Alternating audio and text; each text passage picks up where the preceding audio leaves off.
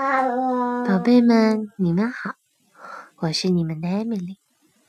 今天艾米丽要给大家分享一首英语歌，这首歌是我在哄宝贝睡觉的时候经常唱的。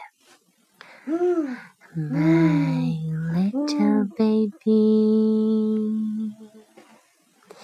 my little baby, please sleeping in the night. Must be very quiet. Must be very quiet. Must be very quiet. And sleepy in the night my little baby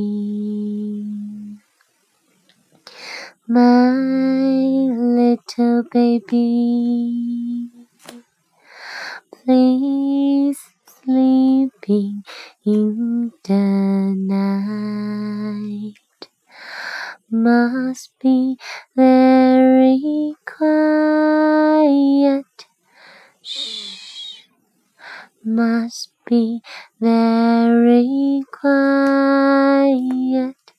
Shh. Don't make the noise. Don't make the voice and sleeping in the night. 嘘，很晚啦，宝贝们，晚安。